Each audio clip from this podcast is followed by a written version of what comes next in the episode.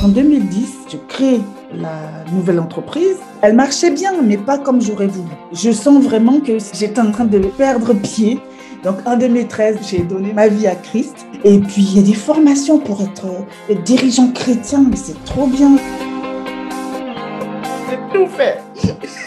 Tellement je voulais avoir cette vie de chef d'entreprise avec Dieu. C'était super. Ce que j'ai oublié, c'est que c'est un processus. Ce processus, c'est changement du système de pensée, changement de façon d'agir, lâcher les fonctionnements du monde.